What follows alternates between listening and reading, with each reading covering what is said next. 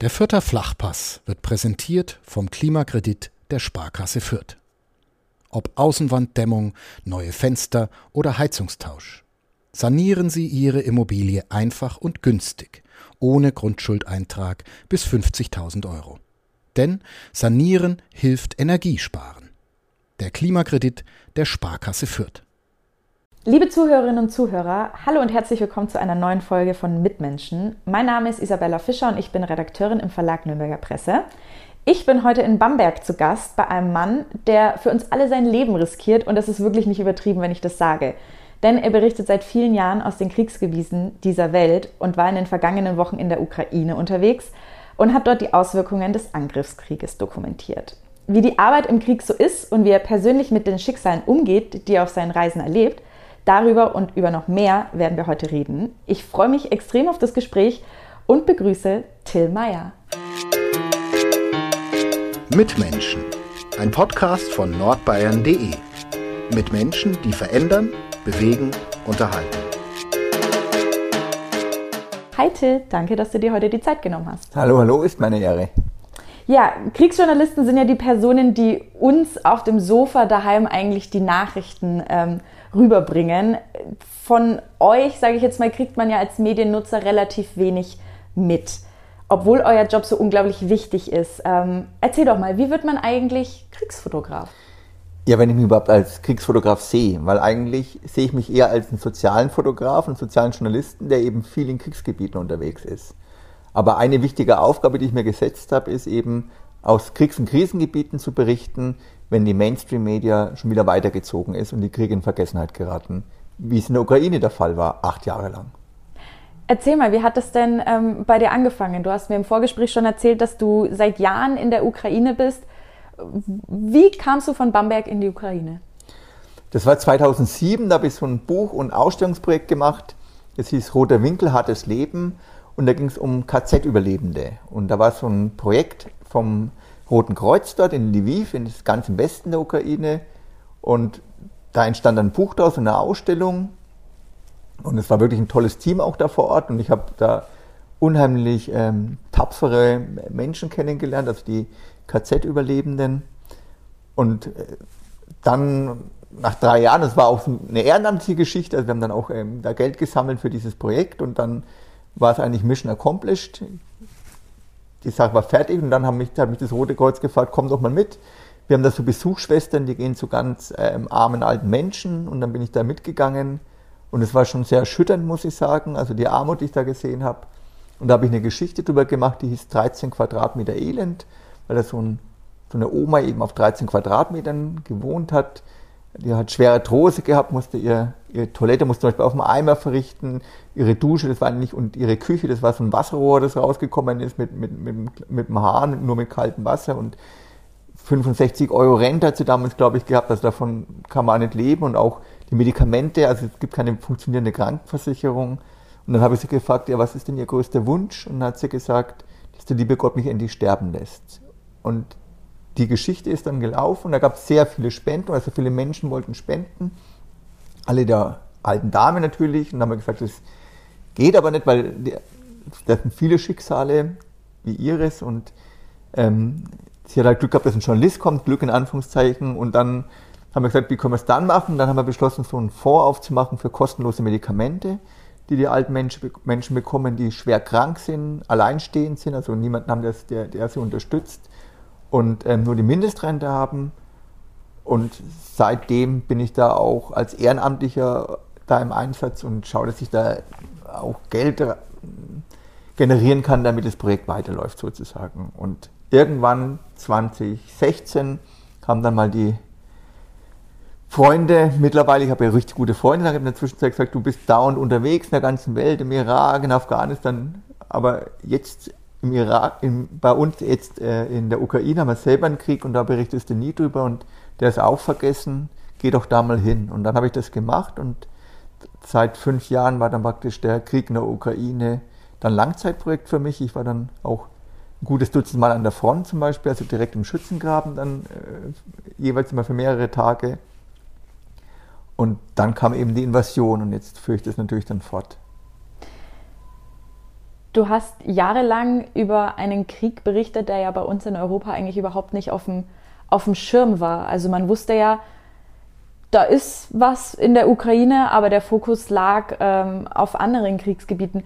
Wie war das für dich, wenn man in einem Land arbeitet und du merkst, du, du machst hier einen Job, aber irgendwie interessiert sich da nicht wirklich jemand dafür? Ja, das ist eigentlich für mich meine Lebensherausforderung sozusagen, weil genau das will ich eigentlich machen. Und also ich finde es natürlich empathielos, wenn man einfach einen Krieg vergisst. Und wenn der Krieg aber mitten in Europa stattfindet, ist es natürlich aus Sicht von einem Deutschen einfach eine gefährliche Sache dann auch. Und ich war da völlig geplättet, als ich zum ersten Mal an der Front war. Das sind wirklich dann, das schaut aus wie so ein, aus einem Film im Ersten Weltkrieg. Ne? Du hast dann diese Schützengräben, die parallel zueinander laufen. Ähm, in den zwölf Reisen ungefähr, wo ich jetzt an der Front war, war ein einziges Mal eine Reise bei, wo nicht geschossen worden ist. Sonst waren eigentlich immer, hast du immer Kämpfe gehabt, also nicht, sie ist direkt gleich gefährdet gewesen, aber du hast immer Schüsse gehört, du hast Granateinschläge gehört, etc. Und ich fand es unglaublich, dass das halt einfach jetzt passiert und niemand darauf reagiert. Und ich habe dann halt auch bei anderen Reisen mitbekommen, praktisch wie Putin seinen Machtbereich ausweitet, jetzt auch im, zum Beispiel im Syrienkrieg ähm, oder selbst in Afrika, in der Zentralafrikanischen Republik, sind ganz viele von seinen Wagner-Leuten, das sind so Söldner unterwegs. Und auch mit der Ukraine hat er eine Ansage gemacht im vergangenen Jahr und hat gesagt, die Ukrainer, das ist keine Nation und haben, hat auch ihre Staatlichkeit in Frage gestellt, also da schon, da war es eigentlich klar, was kommt, für mich zumindest.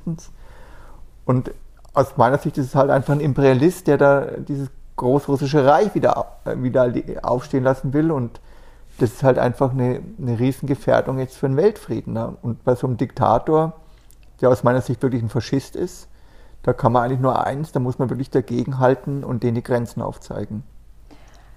Kannst du dir erklären, warum in den letzten Jahren das Interesse einfach nicht da war?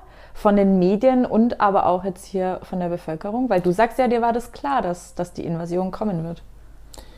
Ja, das ist eine Frage, die ich mir ehrlich gesagt auch oft stelle. Also ich denke mal, es hat sich wirklich geändert, wie wir ähm, da jetzt mit Kriegen umgehen. Also ich kriege manchmal wirklich mit, dass die Menschen da Angst davor haben, sich mit so einem Thema auseinanderzusetzen.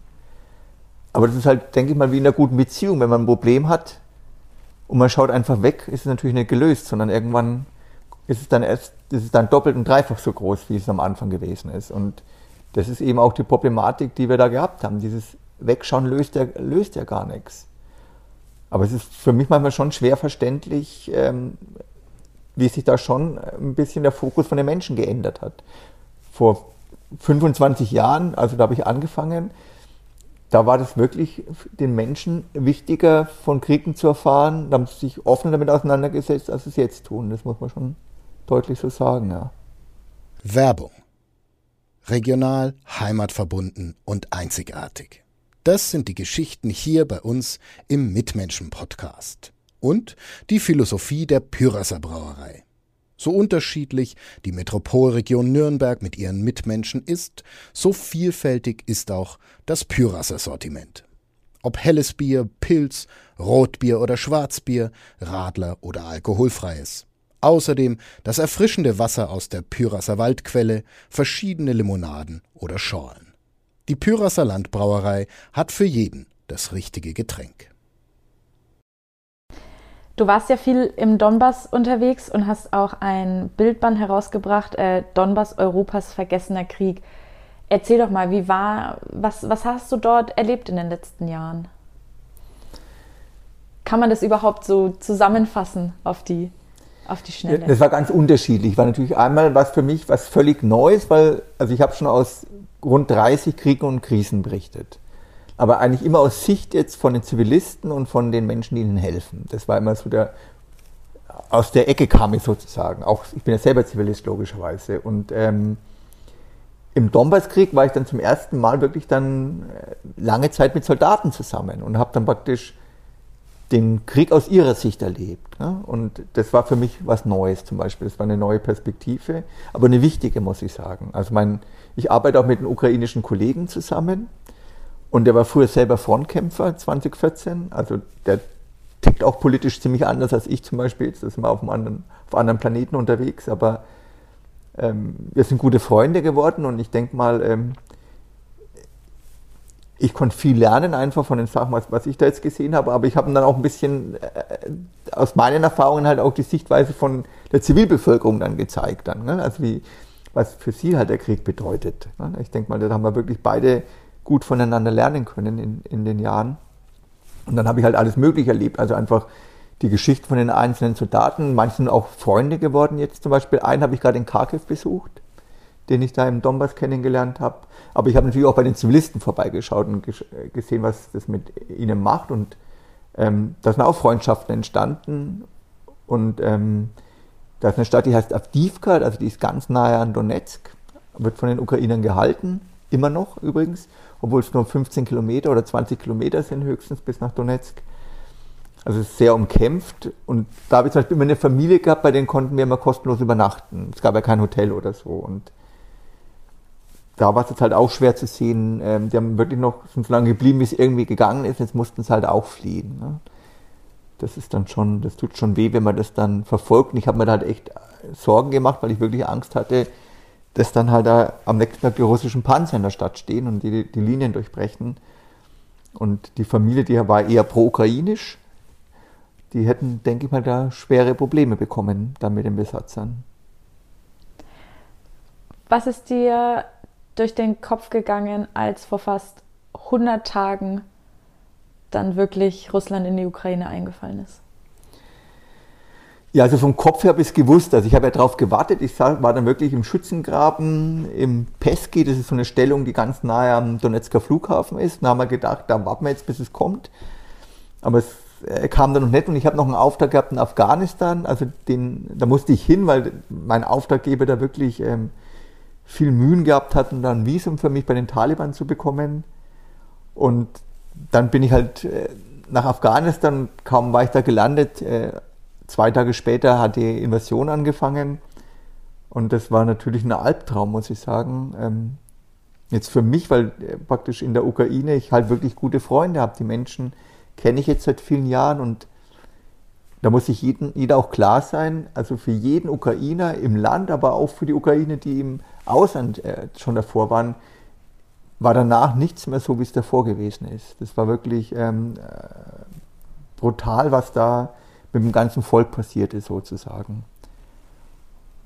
Und ja, dann, dann saß ich da halt da und habe dann meine WhatsApp-Telefonate geführt und wollte ganz, ganz schnell in die Ukraine und dann habe ich meine, meinen Auftrag praktisch noch ähm, gemacht in, in, in Afghanistan und dann kam ich zurück, dann bin ich sofort weiter in, in die Ukraine.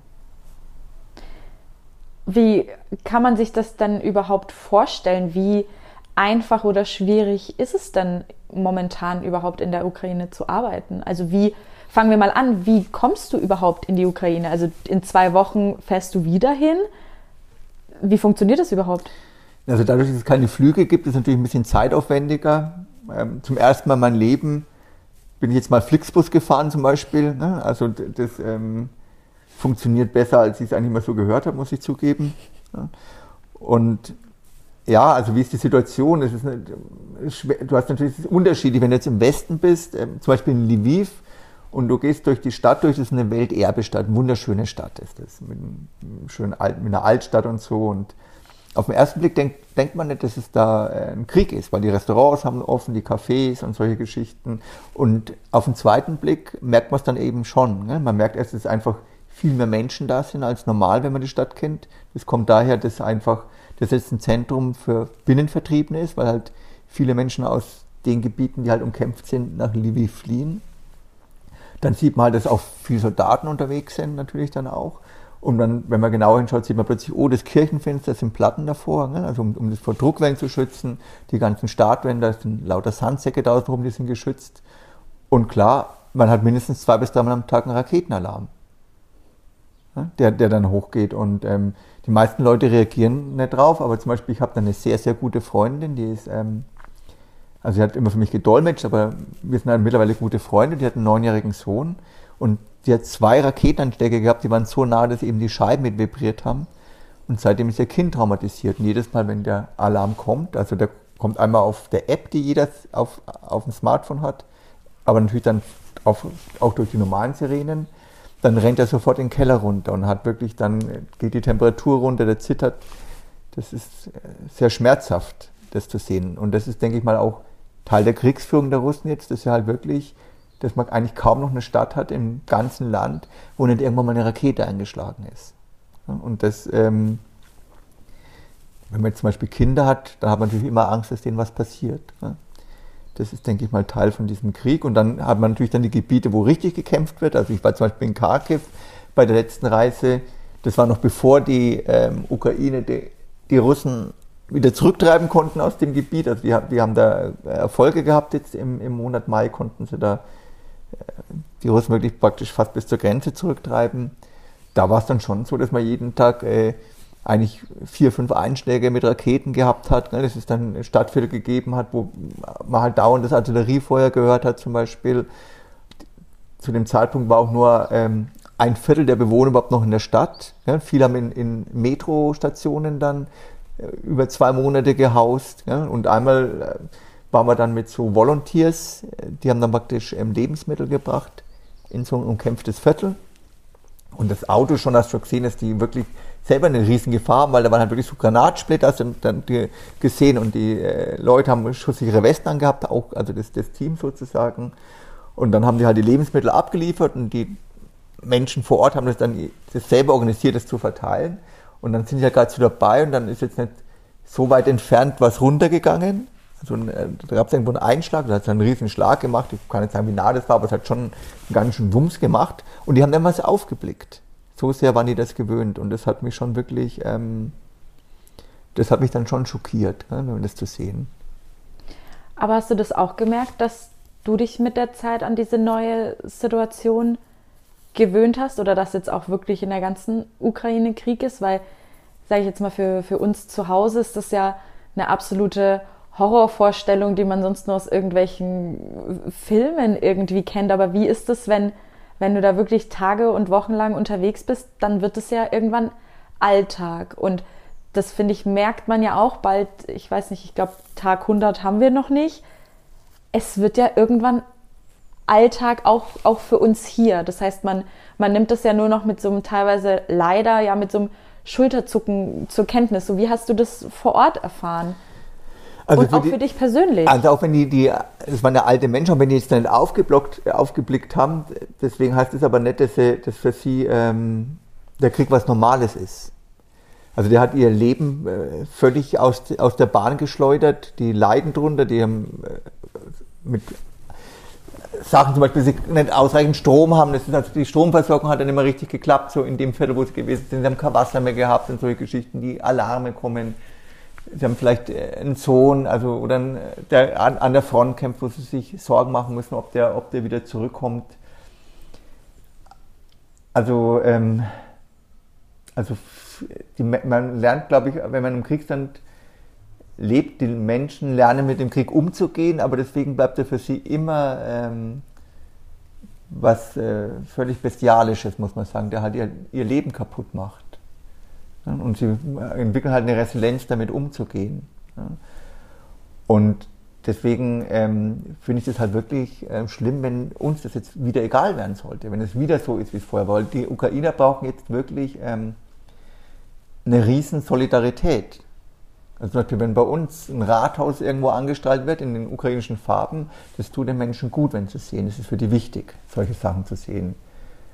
Und die andere Sache, jetzt muss ich ganz ehrlich sagen, und das müssen wir jetzt wirklich verstehen, wir haben in Europa wieder Faschismus. Und der Faschismus hat es halt an sich, dass, er, ähm, dass man mit ihm sehr schlecht verhandeln kann. Und mit Putin, er hat einfach schon sehr viele Verträge gebrochen.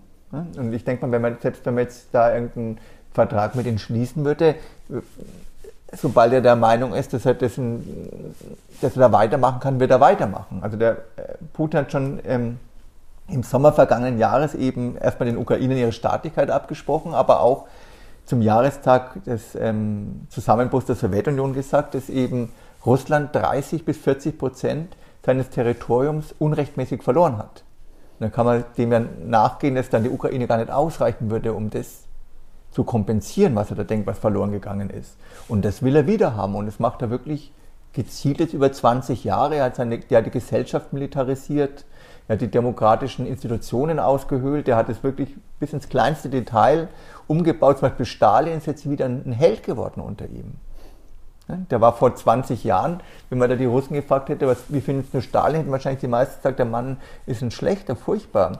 Und jetzt nach einer Umfrage finden ihn 53 Prozent als positive Figur und 43 Prozent verehren ihn. Das ist ja und verrückt. Das funktioniert natürlich nur, wenn man wirklich da das medial extrem begleitet. Ne? Oder das er so dreist lügt dann auch. Ne? Zum Beispiel mit diesem Genozid, den angeblichen in der Ostukraine den hätten ja die Leute bemerken müssen. Da waren unheimlich viele Beobachter von der OSZE, von der UNO, vom Roten Kreuz, Amnesty International.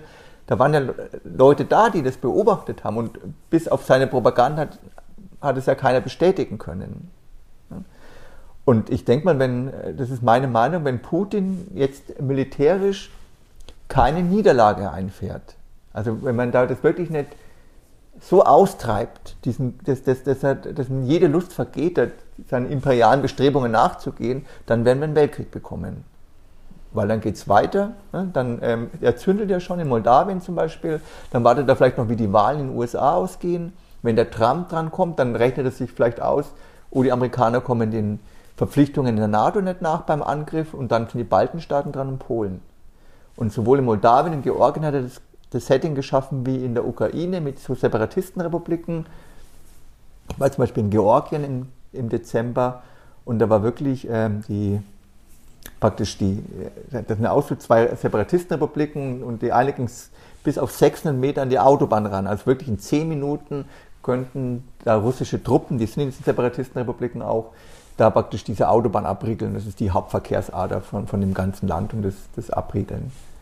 Also, das, ähm, also die, alle Leute, die denken, die Ukrainer sollen, jetzt, sollen sich jetzt äh, ergeben ähm, und ähm, so die Einstellung haben, ähm, ich will in Frieden gelassen werden, egal was es anderen kostet, weil das ist es dann nämlich, weil wir wissen alle, was passiert, wenn die, Ukra wenn die russische Armee die, äh, in die Gebiete einnimmt, dann gibt es Massaker, da werden Zivilisten umgebracht, da werden Frauen vergewaltigt, das passiert ja alles.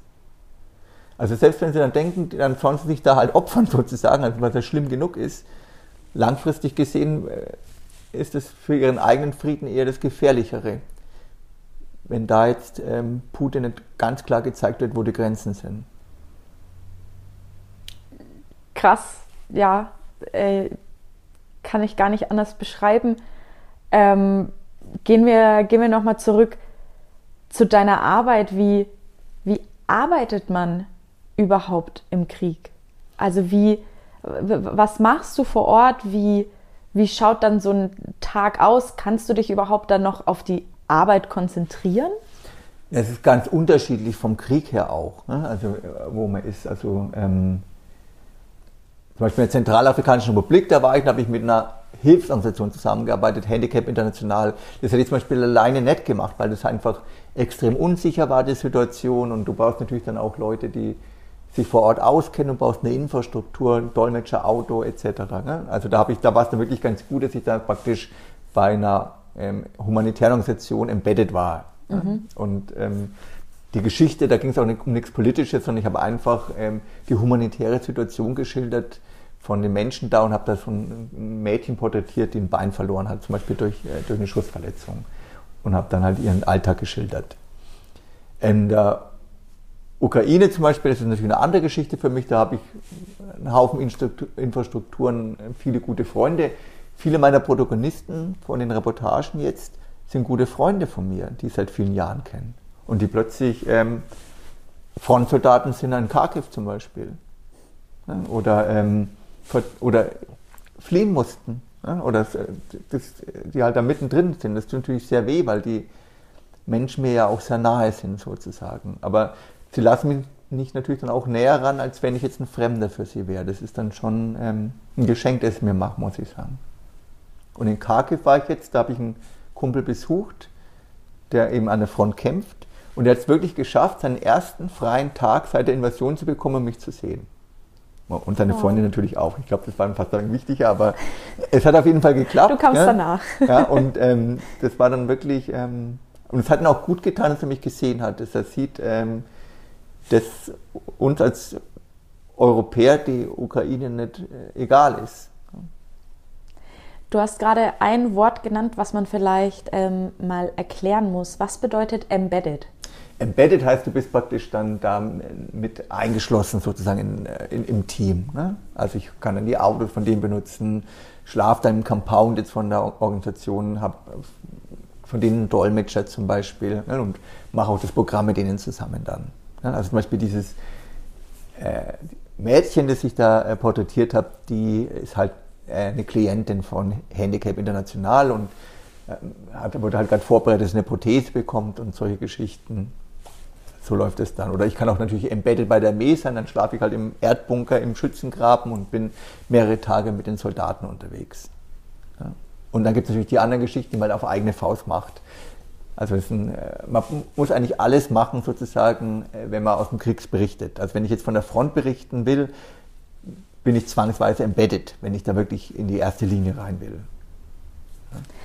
Wie schwierig ist es denn, sich überhaupt in einem anderen Land, in dem gerade, ja, ich nenne es mal, Ausnahme- und Kriegszustand ist, überhaupt sich so ein Netzwerk aufzubauen, weil, ähm, ja, wie, du, du, gehst da ja nicht hin und sagst, hallo, äh, ich möchte berichten, organisiert mir bitte mal alles. Wie, wie funktioniert das jetzt? Also zum Beispiel auch am, am Beispiel von der Ukraine oder du warst ja auch in ganz vielen anderen Ländern. Wie, wie schafft man sich da überhaupt so eine Struktur? Also einmal arbeite ich deswegen auch oft mit Organisationen zusammen, weil ich dann die halt nutzen kann, diese Struktur, die mir sehr hilft. Ne? Und in der Ukraine ist es jetzt halt eine, die Frucht von vielen Jahren, ne? die, die man mit den Leuten zusammenarbeitet und dass man halt einfach als Journalist auch die Leute respektvoll behandelt hat. Das haben sie sich gemerkt und deswegen sind sie jetzt einem gegenüber auch offen. Ne? Das, das, zahlt sich dann aus, dass man einfach ähm, sein, seine Arbeit korrekt macht sozusagen. Und was ich auch oft mache, dass ich zum Beispiel, ähm, wenn ich eine Geschichte aus dem Land mache, dann versuche mit lokalen Kollegen Kontakt aufzunehmen und dann frage ich die eigentlich, was sie denken, was eine Geschichte wert wäre. Weil oft muss ich ganz ehrlich sagen, ist es zum gewissen Teil wirklich so, dass äh, bei uns die Kollegen äh, hingehen und jeder erzählt die Geschichte nochmal nach, die ein anderer schon vorher erzählt hat. Und das, und das will ich eigentlich ähm, umgehen. Ne? Und manchmal ist es halt, kommt man dann wirklich auf ein, auf eine ganz andere Geschichte, weil, weil man die gar nicht in seinem eigenen Fokus gehabt hat als Deutscher. Und dann sagt jetzt jemand aus der Ukraine, ja, das ist schon ein Thema, das stimmt schon, aber eigentlich für uns Ukrainer ist das, dessen das Thema viel wichtiger. Geh doch da mal dran, das wäre doch viel spannender eigentlich. Und das ist ja, finde ich, das Tolle an unserem Beruf, dass man ja, dass wir eben diese Möglichkeit haben, solche Geschichten zu erzählen. Hast du denn vielleicht in Anführungsstrichen eine, eine Lieblingsgeschichte, aus der Ukraine, über die du mal berichtet hast? Oder die dir besonders am Herzen lag? Das war eigentlich, muss ich sagen, also die Ukraine, die, also ein Grund, warum ich so sehr ähm, also dass die Ukraine so sehr ein Teil von meinem Leben geworden ist, muss man jetzt wirklich sagen, ist eigentlich der Grund, weil halt die Menschen mir wirklich so sehr die Türen geöffnet haben. Und deswegen sind wirklich die Geschichten, die ich gemacht habe, ähm, eigentlich alle extrem persönlich. Einmal habe ich zum Beispiel einen Liquidator ähm, porträtiert. Liquidatoren, das waren die Leute, die nach Tschernobyl aufgeräumt haben. Und äh, der Mann war halt schon im Sterben gell, und war schon blind. Und das Interview kommt auch nur mit seiner Frau führen. Und das war einfach ähm, wahrscheinlich eines seiner letzten. Also er hat eh nie groß Interviews gegeben, da war jetzt nie in den Medien gestanden, aber das war zum Beispiel eine Ehre, dass, dass er mir die Geschichte nochmal erzählt hat oder die KZ-Überlebenden. Also dieses Buchprojekt, das war natürlich schon ähm, eine Sache, die äh, mich geprägt hat als, als Mensch dann. Und ja, halt, ähm, ist, ich denke mal, das sind wirklich äh, die Geschichten, die ich erzählen konnte, die waren wirklich alle sehr, gingen alle sehr tief. Deswegen würde ich, möchte ich jetzt nicht sagen, die war jetzt die wichtigste für mich oder das war eigentlich nicht so. Das sind unheimlich viele Geschichten und das Interessante war, dass danach dann zum Beispiel auch immer wieder meine Porträtierten dann jemand anderes erzählt haben, haben gesagt, du pass mal auf, da war neulich mal ein Journalist aus Deutschland da und der sucht immer nach interessanten Geschichten und du bist eigentlich eine interessante Geschichte, schreib ihn halt mal an, vielleicht will er ein Porträt über dich machen. Das war dann eigentlich wie Lokaljournalismus dann wieder, den ich ja auch mache, ne? ganz brav. Und das ist eigentlich das gleiche System. Du hast mir vorhin in unserem Vorgespräch eine ähm, Geschichte erzählt. Vielleicht magst du dir ja nochmal nacherzählen, weil die mich als, als Fußballfan sehr gefreut hat. Und zwar, es ging ähm, um den Fußballverein Schachtjor Donetsk. Möchtest du die Geschichte nochmal erzählen? Ja, es war so, also leider Gottes äh, war ja praktisch der Krieg in der Ukraine, der schon seit acht Jahren läuft, der war völlig vergessen. Und wenn ich da eine Reportage praktisch an, mein, an meine, meinen Kunden vorschlagen wollte, musste ich denen natürlich dann irgendwie einen Aufhänger geben, den sie interessant finden. Und da war gerade Fußball-WM in Russland und dann habe ich gesagt, ich erkläre mal diesen ganzen Krieg am Hand von Fußball. Also war natürlich einmal vom Feind aus ukrainischer Sicht in Russland gerade WM, war der Aufhänger Nummer eins. Dann war ich an der ähm, Frontabschnitt, die war ganz nahe an dem Flughafen in Donetsk, also wo, den haben sie praktisch eigentlich mehr oder weniger komplett neu gebaut, 2012 für die Europameisterschaft. Da sind die ganzen Fußballfans angelandet damals für die Spiele. Und der ist jetzt völlig zerstört. Das ist jetzt ein Symbol gewesen eigentlich für diesen, diesen Krieg im Donbass.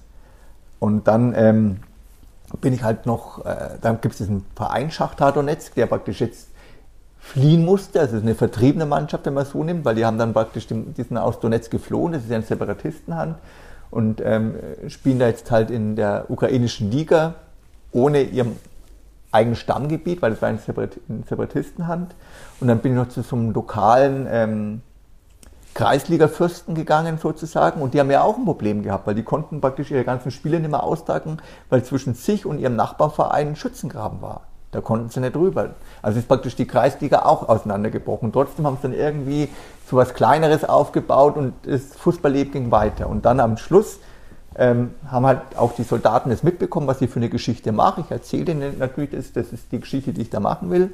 Und dann ist es wirklich durch diesen Schützengraben durchgegangen, bis sie jemanden gefunden haben, der früher mal Profifußballer war. Also jetzt, der war nicht Schachtar Donetsk, der hat zwar erste Liga gespielt, aber nicht in so einem großen Verein, aber er war Profi.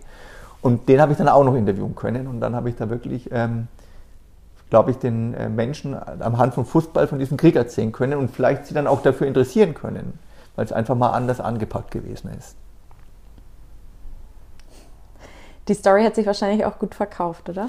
Die ist sehr gut gelaufen, ja. Die war über den Millionenbereich weit drüber. Ja. Wow. Ähm, wie Gehen wir vielleicht noch mal ganz, ganz zurück an deine Anfänge. Ähm, wir kommen hier aus einem Land, ähm, wo wir, sage ich jetzt mal, in, in unserem Alter nicht mehr mit Krieg aufgewachsen sind. Äh, du kommst aus Nürnberg, äh, ich komme aus Nürnberg, du kommst aus Bamberg, äh, super schöne Städte.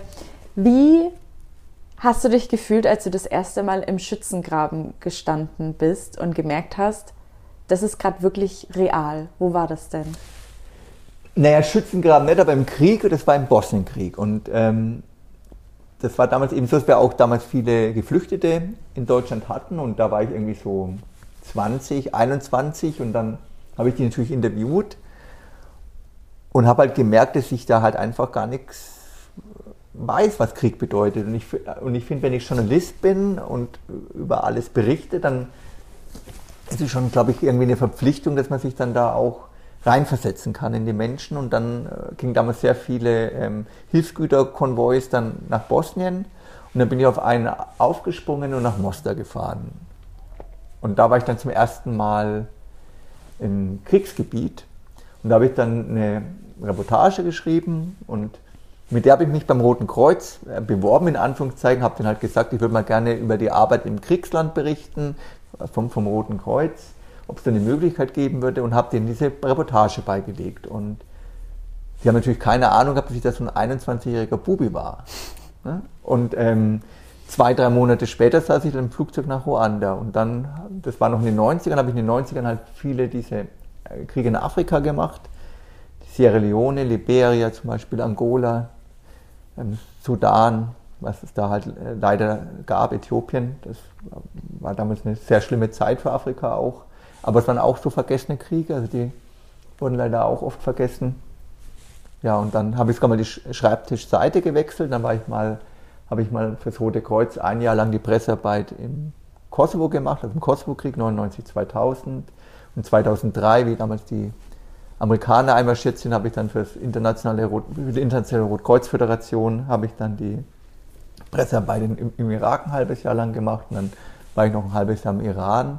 Und jetzt mache ich allerdings ähm, viel so Projektarbeiten, also wie zum Beispiel das Stormbus-Buch, da gibt es auch eine Ausstellung dazu, die jetzt gerade in, in Ingolstadt ist. Also mittlerweile natürlich nicht mehr Europas vergessener Krieg. Der unter, die Unterzeile hat sich dann schneller übrig gehabt, noch vor, bevor die Ausstellung eröffnet worden ist. Was für, für eine Ironie. Ja, das war wirklich ja. schlimm. Und dann, oder was für mich auch oft mache ich Geschichten bei Menschen mit Behinderung in Kriegs- und Krisengebieten weil die halt dieser Sache sehr schutzlos ausgeliefert sind und eben kaum eine Stimme haben. Und macht eben auch Ausstellungen, die zum Beispiel dann durch Deutschland wandern und viel an Schulen sind und Unis. Also ich versuche da jetzt tiefer reinzugehen, als es früher war. Und früher, muss ich zugeben, wie ich jetzt so angefangen habe, war zwar noch weit vor der Insta-Zeit, aber klar, da war es natürlich auch super. Viele neue Länder, gell? also möglichst viele Länder dann abdecken, neue Länder sehen. Das war natürlich auch schon ein Ziel für mich mit äh, Anfang 20. Und ähm, jetzt bin ich eigentlich oft, also ich lerne natürlich noch viele neue Länder kennen, aber für mich ist auch wichtig, dass ich halt dann wirklich ein Land dann ähm, besser verstehen lerne, wie die Ukraine zum Beispiel, und da dann wirklich dann jahrelang dran bin. Wie viel Angst schwingt mit, wenn du in, in Kriegs- und Krisengebiete reist? Hat sich das gelegt oder ähm, mit, mit der jahrelangen Erfahrung oder darf man gar keine Angst haben, wenn man in solche Gebiete reist? Ja, man soll, also darf ist vielleicht das falsch, aber ich habe es nie so gehabt. Also ich habe halt einen Respekt. Mhm. Ja, also gut, ich habe vielleicht doch eine Angst, habe ich, dass ich zum Beispiel mal, das sind ja alles andere als Musterdemokratien, wo ich oft unterwegs bin. Ja, ähm, keine Ahnung, ich dann irgendwo in, in einer afrikanischen Diktatur bin und dass dann zum Beispiel ein Interviewpartner wegen mir Probleme bekommt, weil ich unsauber gearbeitet habe. Das mhm. ist, davor habe ich Angst zum Beispiel. Aber jetzt so habe ich ähm, da eigentlich keine Angst. Wie einfach oder schwer ist es denn überhaupt als ausländischer Journalist in diesen Ländern ähm, zu arbeiten? Ich kann mir ja vorstellen, dass da jetzt auch nicht jeder mit offenen Armen ähm, an der Landesgrenze steht und sagt, lieber Herr Mayer, ist ja schön, dass Sie da sind und jetzt hier über diesen Konflikt berichten. Wie, ja, wie, wie einfach oder wie schwer ist es überhaupt, sich da auch, sage ich mal, in Anführungszeichen frei und vielleicht kannst du ja auch mal erklären, wie frei man sich überhaupt in diesen Ländern bewegen kann, ja, wie das da so aussieht. Das ist ganz unterschiedlich natürlich. Ne? Du hast nicht, wenn es denn ähm, Afghanistan war jetzt zum Beispiel, da ist schon alles sehr unter Kontrolle der Taliban logischerweise. Oder in der Ukraine zum Beispiel war es wieder anders. Ne? Da muss ich wirklich sagen, ähm, selbst beim Militär und deswegen habe ich auch so oft, war ich auch so oft an der Front, weil ich halt wirklich gemerkt habe, ich kann da echt frei arbeiten. Wovon ich nicht so ausgegangen bin am Anfang. Sonst beim Militär hast du immer einen Pressoffizier dabei und dann ist dann alles schon mal sehr gesteuert und das war dann wirklich nicht so. Also die haben mich dann wirklich mit meinem Kumpel dann irgend bei irgendeiner Stellung abgesetzt und da waren wir ein paar Tage und dann wurde man wieder da abgeholt.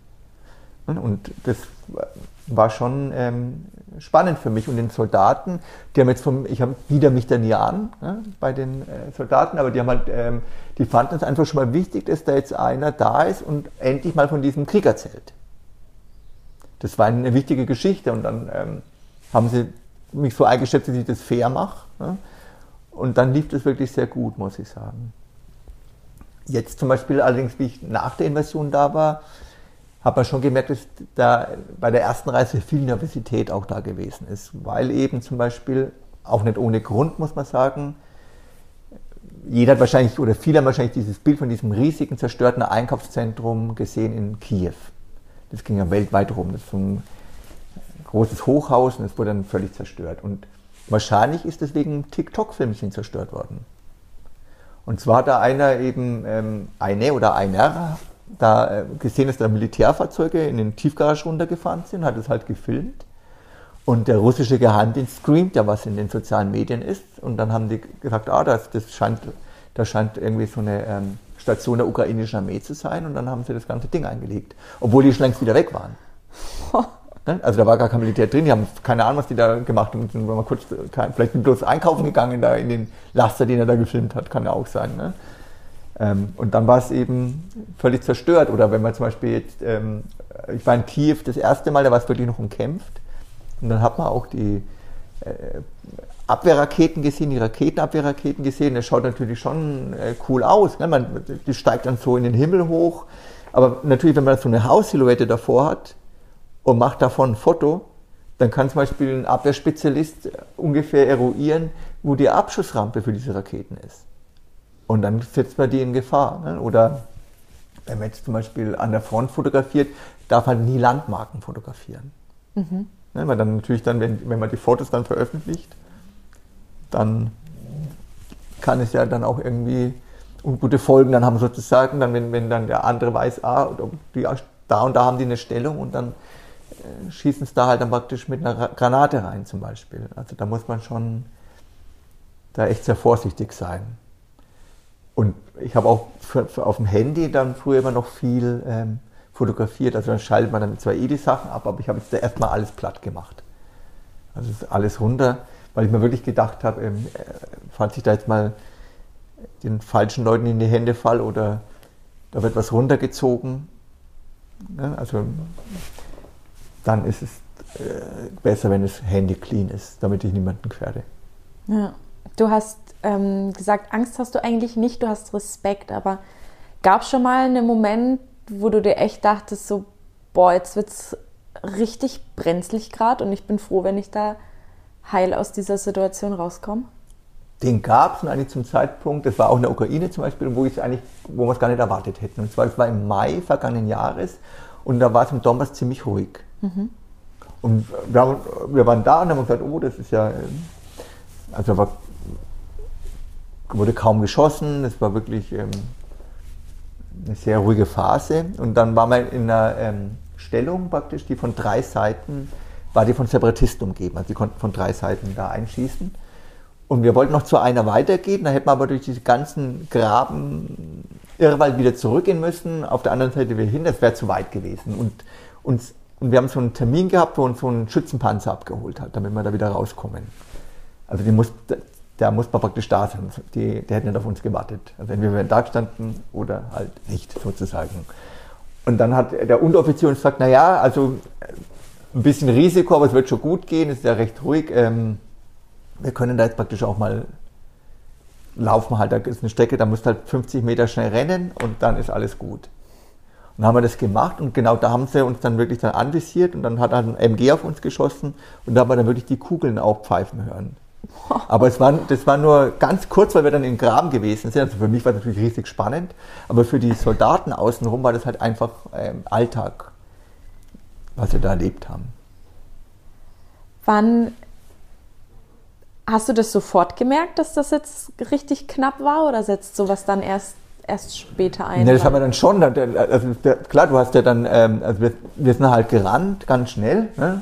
und äh, plötzlich ging es halt los. Ne? Dann hat er das MG geschossen. Dann hast du natürlich gemerkt, dass der, das, was da passiert, und dann sind wir ein bisschen schneller nochmal gerannt sozusagen. Und wenn man die Kugeln pfeifen hört, dann sind die meistens äh, trotzdem mal so einige Meter entfernt, zwei, drei Meter oder so.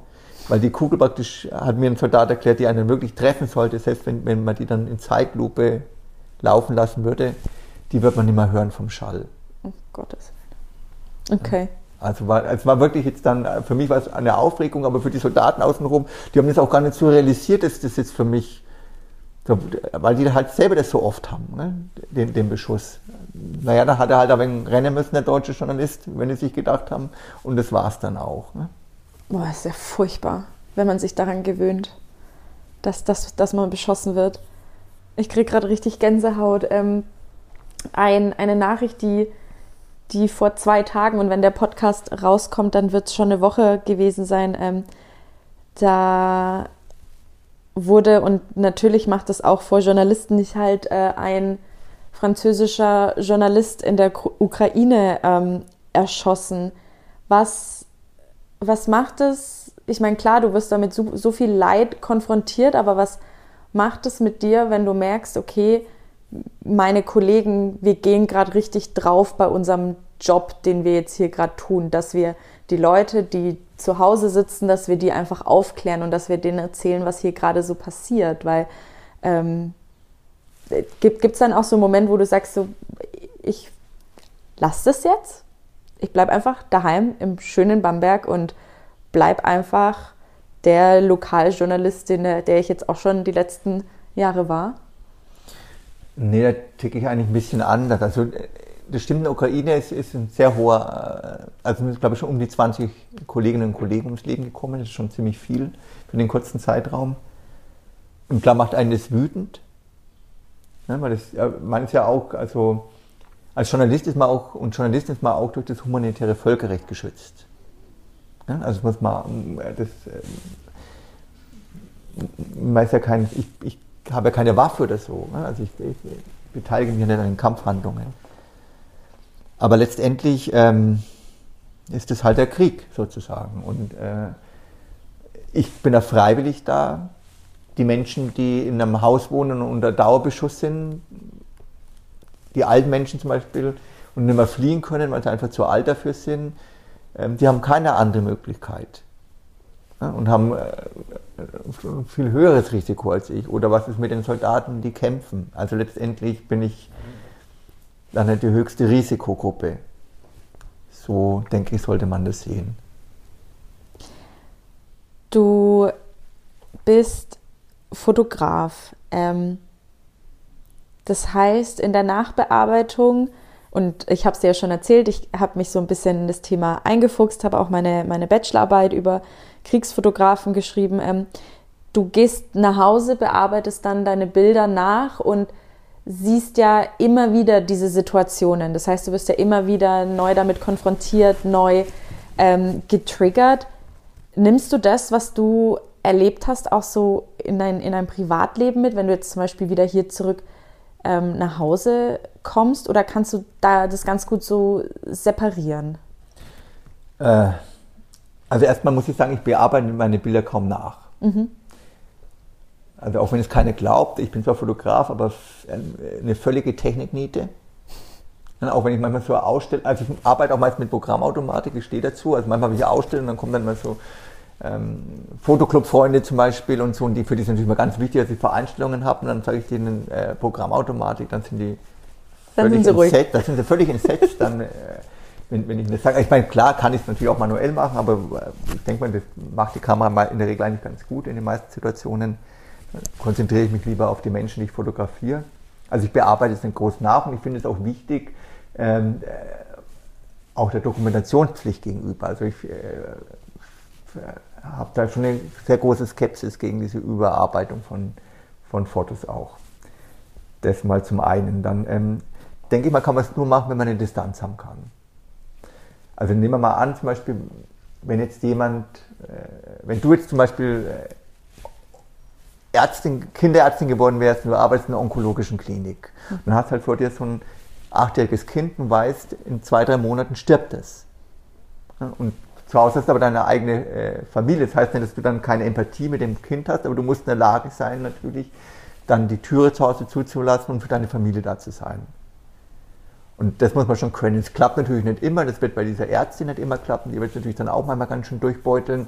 Und mich beutelt es auch manchmal durch, so ist es nicht. Aber vom Prinzip her kann ich äh, das schon machen. Jetzt in der Ukraine ist es schon schwierig für mich, weil ich eben da jetzt äh, den Leuten sehr nahe bin oder vielen Leuten nahe, äh, nahe bin und weil ich halt auch wirklich denke, ähm, wenn wir da jetzt nicht zusammenstehen, dann kann es das wirklich gewesen sein für uns. Das ist schon äh, nochmal eine andere Sache und das, äh, ich hoffe, dass jetzt wirklich die Menschen in Deutschland das auch kapieren und dass es nicht jetzt wieder anfängt, dass in drei, vier Wochen die ganze Sache wieder vergessen ist.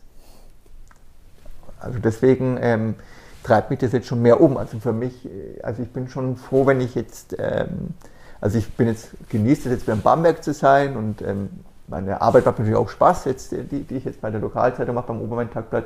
Aber ich bin dann schon wirklich wieder froh, wenn ich dann wieder in der Ukraine ist, in die Ukraine reisen kann.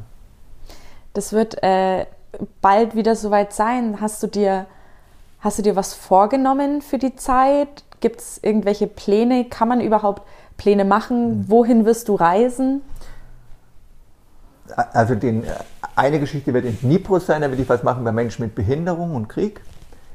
Da arbeite ich auch mal kurz mit einer Organisation zusammen, mit Handicap International, also mit denen ich sonst immer zusammen bin. Die arbeiten da auch. Und dann ähm, äh, wollen wir zu einer Brigade und da möchte ich aber jetzt nicht unbedingt sagen, wo es da genau hingeht. Okay. Wie lange wirst du dort sein? Zweieinhalb Wochen. Also insgesamt für die ganze Reise. Okay. Ähm, Gibt es so, gibt es, wie soll ich sagen, du bist ja auch so ein bisschen durch Zufall in diese Schiene eigentlich äh, reingestolpert, dass du, sag ich jetzt mal in Anführungszeichen, plötzlich äh, Kriegsfotograf warst. Aber gibt es so, bei jedem Journalisten treibt der irgendwas an. So der Klassiker mhm. ist ja mal aufklären. Ist es bei dir auch so, gerade in Bezug auf die Ukraine? Naja, aufklären, ich möchte halt den Menschen eine Stimme geben. Das finde ich ist wichtig.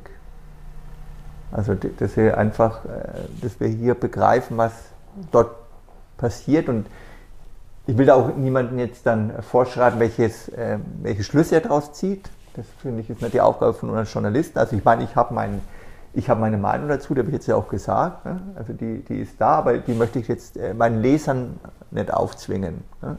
Den schilder ich einfach, was ich sehe. Und hoffe dann, dass sie die Schlüsse daraus ziehen. Aber manchmal können die auch ganz anders sein natürlich dann. Und das denke ich, mal ist aber auch wichtig und ist auch den Menschen wichtig. Also auch den Menschen in der Ukraine, die sagen oft äh, zu mir, äh, danke, dass sie da sind. Und da muss man schon wirklich sagen, äh, danke, dass sie da sind. Ich bin in äh, zwei, drei Wochen wieder weg. Aber die alte Dame zum Beispiel, die zu mir gesagt hat, die sitzt dann weiter in, im Außenbezirk von Kharkiv, wo die Scheiben, wo Holzplatten da sind, wo die Scheiben vorgewesen sind und zu dem Zeitpunkt auch kein Strom da war und kein Wasser.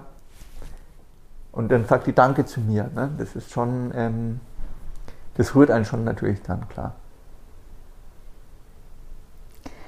Ich finde tatsächlich, dass das ähm, auch ein ganz schönes Schlusswort jetzt eigentlich für, ähm, für diesen Podcast auf ist. Ähm, danke dir, dass du so ausführlich über deine Arbeit berichtet hast.